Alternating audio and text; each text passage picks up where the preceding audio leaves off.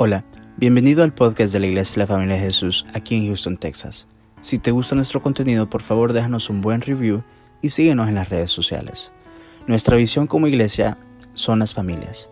Esperamos que este episodio sea de mucha bendición para tu vida. Somos tu familia. y decir, aún el polvo de vuestra ciudad que se ha pegado a vuestros pies, la sacudimos contra vosotros. Pero esto sabed, que el reino de Dios se ha acercado a vosotros. Y os digo que en aquel día será más tolerable el castigo para Sodoma que para aquella ciudad. Verso 13. Hay de ti, Corazín, hay de ti, Bethsaida, que si en Tiro y en Sidón se hubiera hecho los milagros que se han hecho en vosotras, tiempo a que senta- sentadas en silicio y ceniza que habrían arrepentido. Verso 14. Por tanto, en el juicio será más tolerable el castigo para Tiro y Sidón que para vosotros. Y tú, Capernaum, que hasta los cielos eres levantada, hasta el Hades serás abatida. El que a vosotros oye a mí, a mí me oye. Y el que vosotros desecha, a mí me desecha. Y el que me desecha a mí, desecha al que me envió. Verso 17. Y volvieron los setenta con gozo diciendo, Señor, aún los demonios se nos sujetan en tu nombre. Y le dijo, yo veía a Satanás caer del cielo como un rayo. He aquí os que doy potestad de hollar serpientes y escorpiones y sobre toda fuerza del enemigo. Y nada os hará daña, daño. Pero no os regocijéis, regocijéis de que los espíritus se os sujetan, sino regocijaos de de vuestro nombre está escrito en el reino de los cielos. Amén. Ok, vamos a, desglosar un poco este, este contexto que acabamos de leer cuando el Señor Jesucristo mandó a los 70 a, a que fueran adelante de Él a predicar la palabra, a convertir a la gente, a preparar el camino para el Señor. Eso es lo que nosotros hacemos, esa es la misión que Dios nos ha dado, ir a preparar el camino. Amén. Ok, si nosotros vamos detallando, ¿qué fue lo primero que tenemos que hacer? Hay nueve cosas que voy a detallar así muy rápidamente esta noche, pasos que podemos hacer nosotros para que tener éxito en nuestro ministerio, pasos que podemos tener que podemos hacer nosotros para tener éxito en cualquier cosa que aprendamos. Miren lo- el primer paso, veamos el versículo 1 y 2. Dice, después de estas cosas designó el Señor también a otros 70 a quienes envió de dos en dos delante de él a toda su ciudad y lugar a donde él debía de ir. Y les decía, la mies a la verdad es mucha, mas los obreros pocos. Por, ta- por tanto, rogad al Señor de la mies que envíe obreros a su mies. El primer paso, lo primero que aprendemos, el primer principio que aprendemos del Señor dando una misión. O sea, cuando Dios da una misión es porque Dios ya te preparó, ya te escogió para esa obra, de acuerdo al libro de Efesios, ¿sí o no? Entonces, Él les da una misión que fueran a preparar el camino para Él, que fueran a convertir a la gente, que fueran a ganar almas para Él. Entonces, pero le dice, oren. O sea, el primer principio es orar. Hermano, nada de lo que usted prenda, cuando estamos en el mundo podemos emprender cualquier cosa sin orar porque no sabemos cómo orar, no sabemos, no dependemos de Dios. Pero ya como hijos de Dios dependemos de un gran rey, dependemos de Dios. Amén. Y sabemos que Dios tiene el control de todas las cosas y quien Dios quien abre las puertas y quien cierra las puertas. Ahora, pero mire, el Señor le dice que oren y le dice por qué oren. Le dicen, oren porque la mies es mucha y los obreros son pocos. ¿Sabe qué es importante esto? Si usted se detalla en esto, ¿por qué el Señor les dijo que oraran por obreros? Sea, el Señor sabía que iban a encontrar mucha gente que no conocía de Él. Empezaba el reino de Dios, empezaba el Evangelio y había muchísima gente que no conocía del Señor, pero los obreros eran pocos. Ahora, ¿qué significa esto, hermanos? El problema es que muchas veces nosotros no tenemos éxito, es porque simple y sencillamente oramos al Señor por lo que tenemos y no por lo que nos hace falta. Y lo más importante es pedirle al Señor por lo que nos hace falta y no por lo que tenemos. Porque muchas veces pensamos que con lo que tenemos no es suficiente para ir a la misión que el Señor nos ha dado. Y esperamos tener para empezar a hacer lo que el Señor dice que tenemos que hacer. Y el Señor les dijo, vayan, no se preocupen, vayan y oren por lo que les hace falta. Lo que les hace falta son obreros. Entonces pidan obreros. Amén. Entonces lo que tenemos que hacer nosotros es justamente eso, pedir por lo que nos falta, no por lo que ya tenemos. Amén. Entonces cuando usted pida por lo que le falta, Dios le va a dar lo que usted necesita. ¿Sabe por qué? Porque si Dios lo manda a hacer una obra, Él le va a proveer lo que necesita para hacer esa obra, porque es Dios quien le dio esa misión. Ahora, ¿por qué muchas veces no recibimos lo que nos hace falta? Primero porque muchas veces no oramos a Dios. Hacemos la obra del Señor, hacemos nuestro ministerio o hacemos lo que emprendemos, pero sin oración. Y no le pedimos al Señor por lo que nos falta, sino por lo que ya tenemos. ¿Qué fue lo que Dios le dijo a Moisés? Fíjese la pregunta que le dijo, le dijo a Dios Moisés, ¿qué tenés en la mano? O sea, es una pregunta lógica, ¿verdad? ¿Por qué? Porque Dios no es ilógico, Dios es lógica. Dios le dijo, ¿qué tenés en la mano? O sea, cuando Dios nos manda a hacer algo, lo primero que nos va a preguntar el Señor a nosotros, ¿qué tenés en la mano? O sea, Dios no está diciendo en otras maneras, orá por lo que te falta, no por lo que ya tenés. Porque lo que tenés va a ser suficiente para que hagas lo que hagas. Lo demás yo lo voy a proveer, dice el Señor. Amén. Y ese es justamente lo que tú tienes que hacer.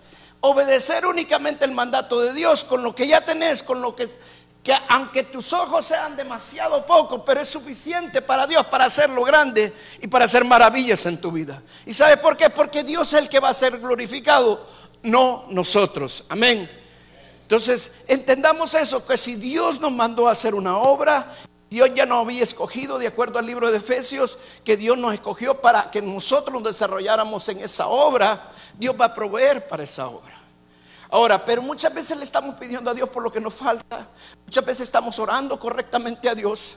Si tú estás orando correctamente a Dios por lo que te falta y la provisión no llega, la segunda razón puede ser porque no estás haciendo lo que Dios te ha mandado hacer. Simple y sencillamente, estás haciendo lo que a otro te tocaba hacer, pero no lo que a ti te tocaba hacer. Entonces siempre tenemos que estar seguros que es lo que Dios nos mandó a hacer a nosotros. Amén. Entonces debemos de saber esperar en el tiempo de Dios y esperar el llamado de Dios a nuestras vidas. Amén. Okay. La segunda, el segundo principio está en el verso 3. Dice, y he aquí yo os envío como a corderos en medio de lobos. ¿Sabe que yo venía en el avión, venía preparando esta prédica? Y cuando venía en el avión decía, ¿qué es lo que querrá el Señor decirnos? ¿Qué es lo que el Señor querrá, querrá realmente hablarnos a, a nuestra vida? Que seamos carnada de los lobos. ¿Por qué va a ser un cordero con unos lobos? Va a ser carnada de los lobos, ¿sí o no? Los lobos se lo van a comer o no. Pero, ¿o será que si, si, si yo es Dios conmigo, ¿quién contra mí? Significa que Dios me va a hacer, en lugar de un lobo, me va a hacer un gran oso. Cuando vengan los lobos a matarme y entonces yo me voy a comer a los lobos. No, no está diciendo ni una ni otra cosa. Mire, bien simple lo que el Señor está diciendo. Dice que seamos como corderos en medio de los lobos. El segundo principio es bien claro. O sea, Dios te está diciendo, sé quién realmente sos y no trates de ser quien realmente no sos. ¿Está entendiendo? Sea un cordero. Dios te dijo, yo lo mando como cordero, no lo mando como lobo, no te mando. Simple y sencillamente, ustedes son corderos y corderos van a ser. O sea, sean quien son y yo me voy a glorificar a través de ustedes. O sea, lo peor que puedes hacer en la vida, y por, eso mucha gente no tiene éxito, es porque quiere copiar ministerios que ya están establecidos. Y cuando quieres empiezas a copiar ministerios que ya están establecidos, ¿sabes lo primero que, te, haces? Te empiezas a comparar con esos ministerios. Y cuando te empiezas a comparar con esos ministerios, ¿qué pasa? No vas a tener éxito. ¿Por qué? Porque es, a eso no te mandó el Señor. Ese Dios lo escogió a esa persona para ese ministerio. Y Dios te escogió a, ti para otro ministerio. O sea, cada uno somos originales. Miren, ni, los dedos de nuestra mano, las, las huellas digitales de nuestras manos se parecen, son igualitas, nada. Dada de nosotros, Dios nos ha hecho originales a cada uno. Entonces, cuando Dios nos da una obra, Dios nos da un ministerio, puede ser el mismo ministerio de evangelismo, pero tal vez Dios te da a ti una estrategia, al otro le da una estrategia al otro le da otra forma de hacerlo. Amén. Aunque a muchos les parezca loco lo que estamos haciendo, pero si tú en el corazón lo sientes y lo ves, hermano, tranquilízate, sé tú lo que estás haciendo y vas a llegar muy lejos. Amén. Entonces tenemos que ser originales, genuinos. Amén. La tercer principio que lo deja aquí dice en el verso 4, no llevéis bolsa, ni alforja, ni calzado, y a nadie saludez por el camino. Mira, aquí hay dos cosas fuertes que dice el Señor. Primero, hermano, que se puede morir de hambre. No lleve comida, dijo. Y la segunda, no está queriendo, decir el Señor que tampoco seamos, malcriados con todo el mundo. Que quizá, no, no está diciendo nada de eso. Lo está diciendo bien claro, mire, no lleve bolsa, ni alforja, ni calzado, y a nadie saludas por el camino. En otras palabras, hermano, muchas veces llevamos al ministerio cosas del pasado, cosas que venimos cargando del pasado y creemos que en nuestro ministerio haya un avivamiento. Traemos la alforja, traemos las cosas que venimos cargando de, de atrás. Entonces déjenlo, hermano, un humo no puede hacer un fuego. ¿Qué hace? Perdón, una ceniza no puede hacer un fuego. ¿Qué hace una ceniza? Polvo. ¿O no? Entonces, para usted hacer un fuego, ¿qué hace? Saca la ceniza, ¿sí o no? Y, y él le echa leña para hacer el fuego. Eso es lo que el Señor está diciendo. No se distraigan. En otras palabras, dice, no saluden a nadie. Hermano, no está diciendo que seamos malcriados, simple y sencillamente que nos enfoquemos en lo que Dios ha mandado hacernos. Todo lo que nosotros hagamos va a ir encaminado en ese principio. Si Dios te mandó a evangelizar, si Dios te mandó a ganar al mundo, todo lo que tú hagas va a ser con ese principio. Ponete que tú vas a hacer una escuela de fútbol para los niños porque a, ti te gustaba jugar fútbol y quieres usar el fútbol, pero lo vas a hacer con ese principio para ganar a los niños para el Señor Jesucristo y evangelizarlos. Y la escuela va a empezar a crecer. O sea, no nos vamos a desenfocar todas las cosas que vamos a hacer, las vamos a hacer enfocadas con lo que nosotros iniciamos y la meta que el Señor nos ha llamado. Amén. No llegamos a la meta, no tenemos éxito, simple y sencillamente. ¿Por qué? Porque nos distraemos en el camino. Cuarto principio, el verso 5 dice, en cualquier casa o donde entréis primeramente decir, paz sea esta casa. Y si hubiere allí algún hijo de paz, y vuestra paz reposará sobre él. Y si no, se volverá a vosotros. El cuarto principio que el Señor dice es relacionémonos. Aprendamos a conectarnos unos con otros. Mire, este es un principio que el mundo lo ha copiado del Evangelio. La mayoría de personas en el mundo, en el mundo profesional, en el mundo de, de negocio, le enseñan que la clave para tener éxito son las relaciones. Pero es igual, el Señor Jesucristo lo dijo. Vayan a las casas y cuando entren a una casa, oren por esa casa. Vean que la paz de Dios repose en esa casa. Amén. Entonces, hermano, nosotros necesitamos relacionar. ¿Sabe que hoy los cristianos estamos pensando que la gente tiene que venir a nosotros? Que algo va a haber entre nosotros que va a traer. No, el Señor Jesucristo dice, es vayan ustedes a ellos. Amén. ¿Sabía usted que antiguamente un discípulo tenía que ir detrás de su maestro a hacer que el maestro le dijera, ven y sígueme. Pero de acuerdo al Evangelio, es el Señor Jesucristo que nos llama a nosotros, Él nos busca a nosotros y Él nos dice, ven y sígueme. Eso es lo que el Señor Jesucristo hizo, pues eso es lo mismo que nosotros tenemos que hacer. Tenemos que aprendernos a relacionarnos con las personas. Amén. Tenemos que aprender a conectarnos con las personas no a imponer nuestro criterio, sino que simple y sencillamente, hermanos, hacer de bendición para cualquiera que lleguemos. Digo el Señor, no quiero que vayan a imponer su criterio, que vayan a imponer la paz en ese lugar. Entonces tenemos que aprendernos a conectar como hijos de Dios, a que empezamos nosotros también transmitir lo que Dios nos ha dado. Y fíjense, el Señor dice, y si la paz que ustedes declaran, hay paz en ese lugar, la paz se va a quedar. ¿Sabe por qué? Porque nosotros podemos dar lo que tenemos. Lo que no tenemos no lo vamos a poder dar. Entonces, para relacionarnos es importante que tengamos la paz de Dios. Porque Dios quiere que haya paz entre nosotros. ¿Sabe que el mundo no tiene paz? En el mundo no hay paz. Por eso el Señor dijo, la paz que yo doy, el mundo no se la puede dar porque el mundo no tiene paz. Pero para que nosotros podamos impartir la paz, necesitamos tener la paz de Dios.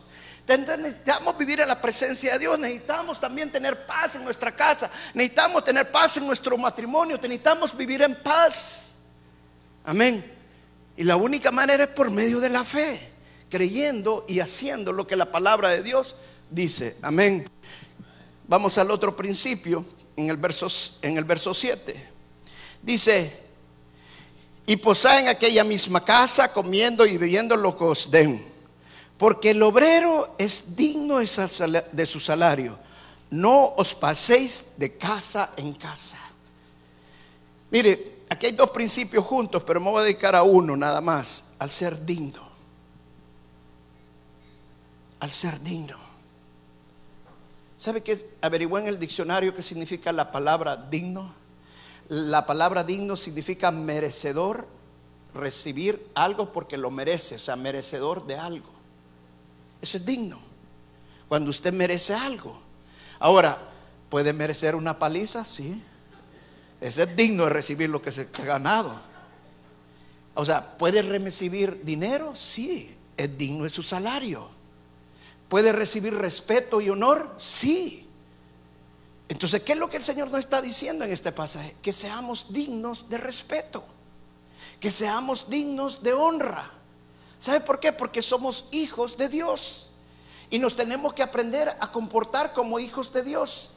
Y dice, no anden de casa en casa. O sea, cuando nosotros nos andamos moviendo de lugar en lugar, no somos dignos.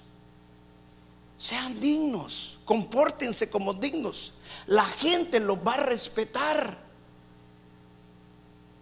Todo el mundo los va a respetar. Mire, y eso es tan, tan hermoso, hermano. Mire, yo en el negocio, cuando viene un cliente que ya es mi cliente y que tiene años de ser cliente, hermano, lo respeto.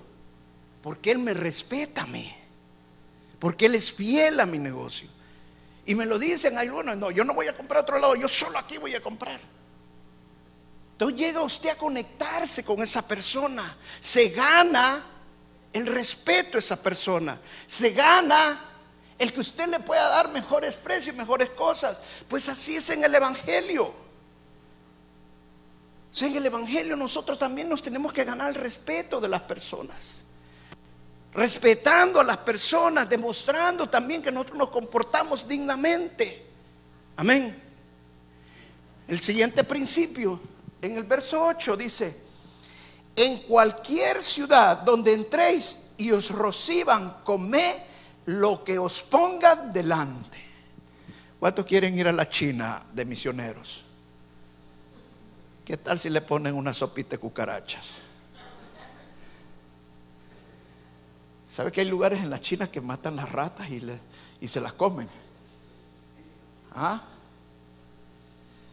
En mi país, para los que no les suena, pero en el oriente, ¿cuántos son del Salvador aquí? vergüenza, pero con mucho respeto, nos comemos los garrobos. ¿Saben lo que es el garrobo? ¿Ah? Mire, a mí me gustaba el garrobo, hermana. Y el consomé de garrobo. ¿ah? Una vez llevé a un misionero al Salvador y le digo, mira, te voy a una sopita de garrobo. Bueno, y, él se comió el consomé y todo. Pero después que se la había comido, me dice, ¿y qué es el garrobo? Y había una foto de un garrobo allí, miré ese garrobo, y eso me acaba de comerme. Dice el Señor, cómanse lo que les pongan. Alguien me decía, wow, lo más duro de ser misionero es tener panza de misionero. ¿Cuál es el principio aquí, hermano? debemos de aprender a adaptarnos. Y mire, tengo un principio que yo lo quiero enseñar mucho aquí en esta iglesia últimamente. ¿Sabe por qué? Porque Dios me reveló esto. Una de las cosas que el Señor me reveló es que mucha gente no está teniendo éxito en este país, simple y sencillamente porque no pueden adaptarse. Te voy a hacer una pregunta. ¿qué has venido a este país? ¿A conquistar o a colonizar? No, levante la mano porque sé que tú me van a decir conquistar. ¿Sabe cuál es la diferencia entre un conquistador y un colonizador? ¿Ah? ¿Sabe cuál es la diferencia? El colonizador se adapta a donde llega, el conquistador va a tomar lo que allá hay y se lo lleva. ¿Sabe qué? ¿Cuál fue la gran diferencia cuando los ingleses vinieron a este país? Porque ellos no vinieron con mentalidad de conquistar, ellos vinieron con mentalidad de colonizar. Ellos vinieron a quedarse, a adaptarse a esta, a esta nación, a lo que aquí había, a convivir con esta nación. Y los españoles que llegaron a nuestros países, ¿con qué mentalidad llegaron? De conquistar. Ellos llegaron con la mentalidad de llevarse todo. Ahora, ¿sabe por qué muchos de nosotros no tenemos gente, porque todo el tiempo estamos con la mentalidad de conquistar.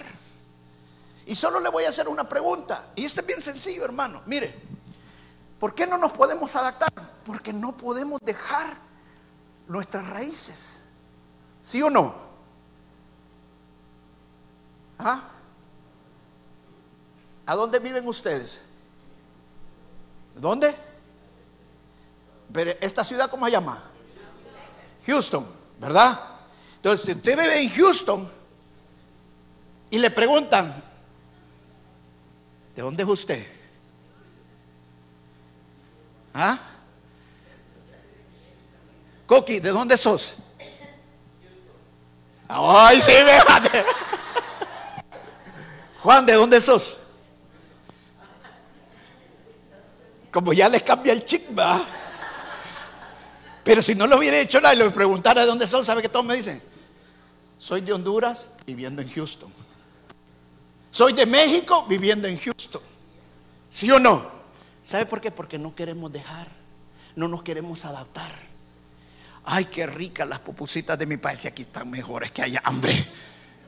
Ay, qué rica los taquitos que hacen. Ay, mire, que prueba unos taquitos uno que se queda hasta con... No, es que allá lo hace, que mire si que está sudando y le cae la grasita allí. Eso es más rico todavía. Y yo le apuesto, mire, hermano, con decirle todo, si yo casi ni comía pupusas en El Salvador, pero aquí es paso deseando las pupusas. O sea, es algo que se nos ha pegado, ¿sí o no? Entonces el principio de sabernos adaptar es un principio difícil. Y por eso muchas veces nos cuesta a nosotros poder hacer las cosas. ¿Sí o no?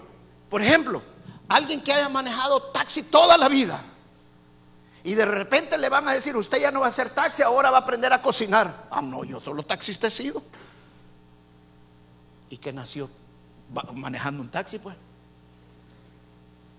Sea, ¿por qué? Porque nos cuesta adaptarnos. Y aquí el Señor dijo, adáctense a donde ustedes vayan. Si ahorita yo les digo, van a estar aquí en, en Rumania, Ahí se van a adaptar a la cultura de Rumania. Si después yo lo llevo a Brasil y a la selva de Brasil, se van a tener que adaptar allí, coman lo que haya. ¿Cuántos han dejado de comer hasta que no les trajeran el platillo de allá de Honduras o del... Vea que han seguido comiendo. Pues no se mueren. O sea, el principio de adaptarnos es un principio que si nosotros no lo aprendemos a entender, no nunca vamos a poder realmente tener éxito. Mire, esto, es verdad, hermano. Me ha tocado aconsejar un montón de hermanos que les pregunto, ay, tal cosa, y de repente están haciendo dinero y haciendo para acá. Y les pregunto, ¿y qué está haciendo, hermano? Estoy mandando el dinero para mi país. Estoy poniendo, hermano, ¿y por qué no lo invierte aquí? Ah, que no tengo papeles, que si me echan. Hermano, si Dios lo tiene aquí, no se preocupe. Pero todo el tiempo estamos pensando, y bueno, y le voy a decir, un hermano le fue claro, el hermano deje de mandar cosas ya, sea lógico. ¿Usted cree que teniendo allá no le van a dar en la nuca? Dicho y hecho, hermano. ¿Lo dejaron? Bueno, mejor ya no sigo. Siguiente principio. Verso 9. Mire lo que el Señor Jesucristo les dijo y saná a los enfermos que en ella haya y decirles se ha acercado a vosotros el reino de Dios. Hermano, el Evangelio consta de dos partes. Predicar la palabra de Dios y ministrar el poder de Dios. Él les dijo, díganles que el reino se ha predíquenles la palabra de Dios, pero también sánenlo. ¿Sabe por qué muchos ministerios no tienen ahora éxito? Simple sencillamente porque no están ministrando el poder de Dios.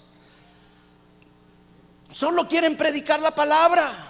Hoy tenemos grandes predicadores, pero pocos hombres con unción de Dios. Y yo le digo, todos tenemos la unción de Dios. Todos estamos capacitados para ministrar el poder de Dios. ¿Por qué? Porque el Espíritu Santo está en nosotros. Amén. Entonces tenemos que... Y mire, le digo, sanen a los enfermos. ¿Sabe por qué muchos no sanan a los enfermos? Porque no entienden la palabra de Dios que el Señor les dijo, sánenlos. ¿Y qué es lo primero que el Señor, por favor, vení, sanalo? ¿Y qué fue el Señor que les dijo? Sánenlos ustedes. O sea, por los que crean en mi nombre, en mi nombre echarán fuera demonios. En mi nombre impondrán manos y los enfermos sanarán. O sea, todo lo que nosotros tenemos que hacer es sanarlos en el nombre de Jesús. Amén. Eso es todo, ministrar el poder de Dios. Hermano, no hay ni una gran fórmula. Yo me recuerdo que en una ocasión estábamos en una iglesia y un hermano empezó a ministrar a las personas y empezaba a hacer una oración y dije, aquí ya va a caer fuego del cielo, dije, una oración de esa que hasta temblaba, hermano. Y nadie se curaba. Nadie. Y de repente un hermanito habló en nombre de Jesús. Uh, todo el mundo se iba curando. ¿Sabe cuál es la diferencia? Simple y sencillo, hermano.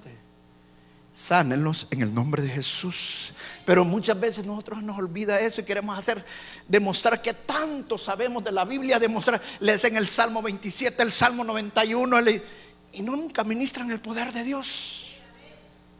Simple, es sencillo, ministra el poder de Dios, sánenlos, eche fuera demonios en el nombre de Jesús. Hay hermanos, místico, hay hermanos que agarran el aceite y van a liberar a una persona, le echan el montón de aceite y va y si hay fuego del cielo y sale de demonio. Mentira, hermano, no sea. Simple es, sencillo, no necesita ni gritarle. ¿Sabe que cuando usted le grita al demonio se va a burlar de usted? Porque lo está haciendo con su fuerza, no lo está haciendo con la fuerza del Señor. En el nombre de Jesús te ato y te vas fuera. Punto. En el nombre de Jesús. O sea, es sencillo ministrar el poder de Dios. El Señor nos lo dejó claro, que ministremos el poder de Dios. Amén. Y el último principio, vamos a, saltarnos y vamos a estar el, verso, vamos a leer desde el verso 17. Y dice, y volvieron los 70 con gozo diciendo, Señor, aún los demonios se nos sujetan en tu nombre. Imagina qué impresionados llegaban. O sea, el Señor les había enseñado cómo ministrar liberación, ¿sí o no? Eso es lo que tenemos que hacer nosotros como ministros, enseñar también a las ovejas. Aún los demonios se nos sujetan en tu nombre. Y le dijo, yo veía a Satanás caer del cielo como un rayo. Y aquí, os doy potestad de hollar serpientes y escorpiones y sobre toda fuerza el enemigo y no os dará daño. En otras palabras, no tengan miedo por lo que están haciendo.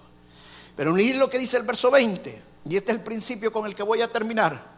Pero no os regocijéis de que los espíritus, los espíritus se os sujetan, sino regocijaos de que vuestro nombre está escrito, ¿a dónde? En los cielos. ¿Sabe cuál es el éxito de Dios? ¿Sabe cuál es el éxito de acuerdo a Dios?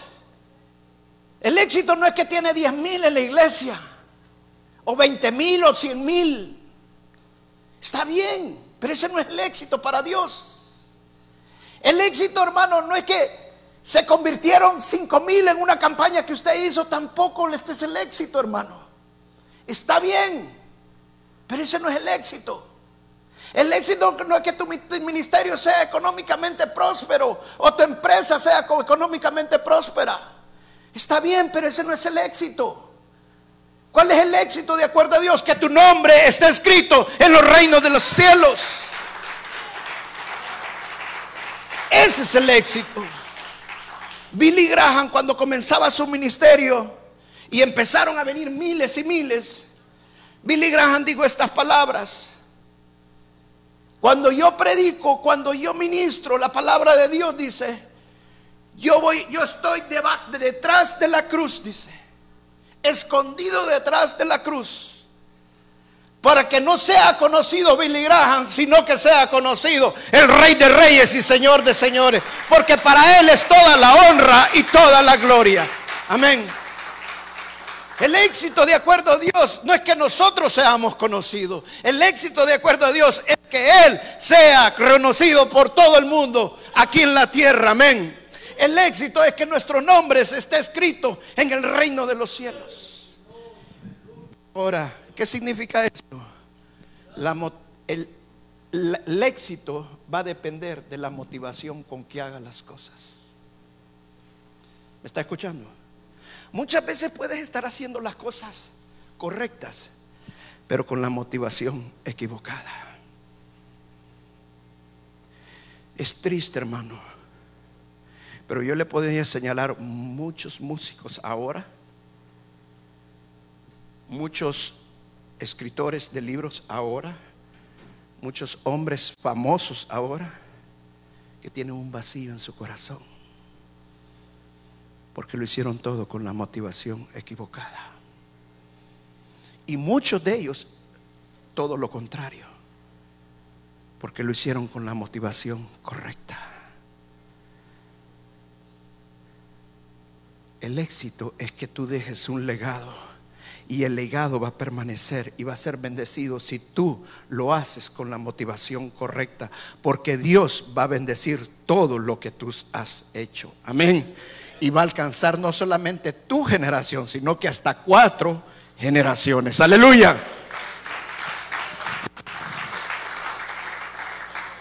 Cuando yo empecé esta iglesia y estaba ahí orando, el Señor me dio esta palabra. Tú vas a sembrar, otros van a cosechar. Ese es un legado. Ese es un legado. Un legado es cuando Roberto Quijano ya no esté aquí en este mundo, pero todo lo que se haga es como que Roberto Quijano estuviera aquí en este mundo. Que mis hijos hagan como que Roberto Quijano está en este mundo. Que mis nietos hagan como que Roberto Quijano está en este mundo. ¿Por qué? Porque la bendición de Dios ha sido transmitida a ellos a través de mi vida. Amén. ¿Por qué? Porque Dios bendijo mi vida, porque lo hice con la motivación correcta. Aleluya. O sea, no es malo que tengas una mega iglesia, no es malo que tu ministerio prospere, no es malo que convierta miles, pero si lo haces con la motivación correcta, tus hijos y tus generaciones van a ser bendecidos. Amén. Dale un fuerte aplauso al Señor. Toda la honra y la gloria es para Él. Aleluya. En pasar al frente, hermanos.